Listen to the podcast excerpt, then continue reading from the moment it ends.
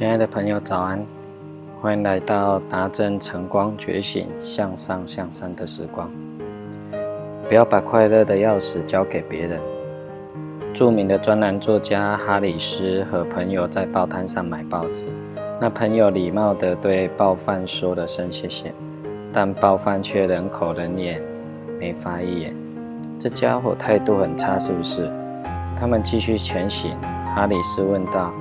他每天晚上都是这样子的。朋友说：“那你为什么还是对他这么客气？”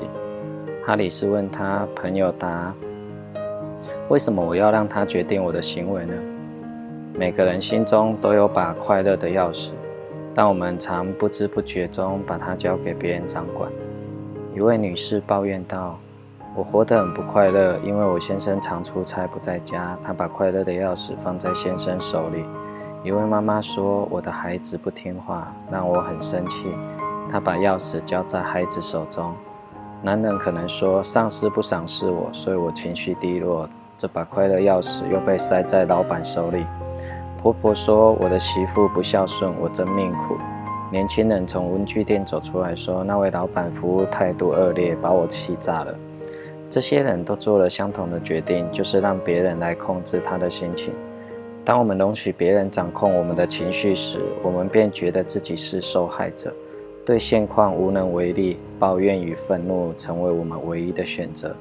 我们开始怪罪他人，并且传达一个讯息：我这样子痛苦都是你造成的，你要为我的痛苦负责。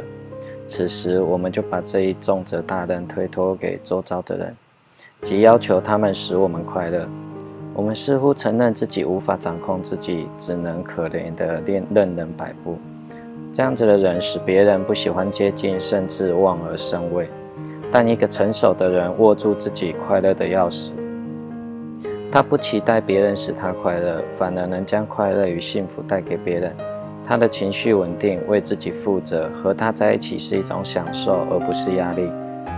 所以你的钥匙在哪里呢？在别人手中吗？快去把它拿回来吧！从今天开始，不要当一个受害者，当一个给予者。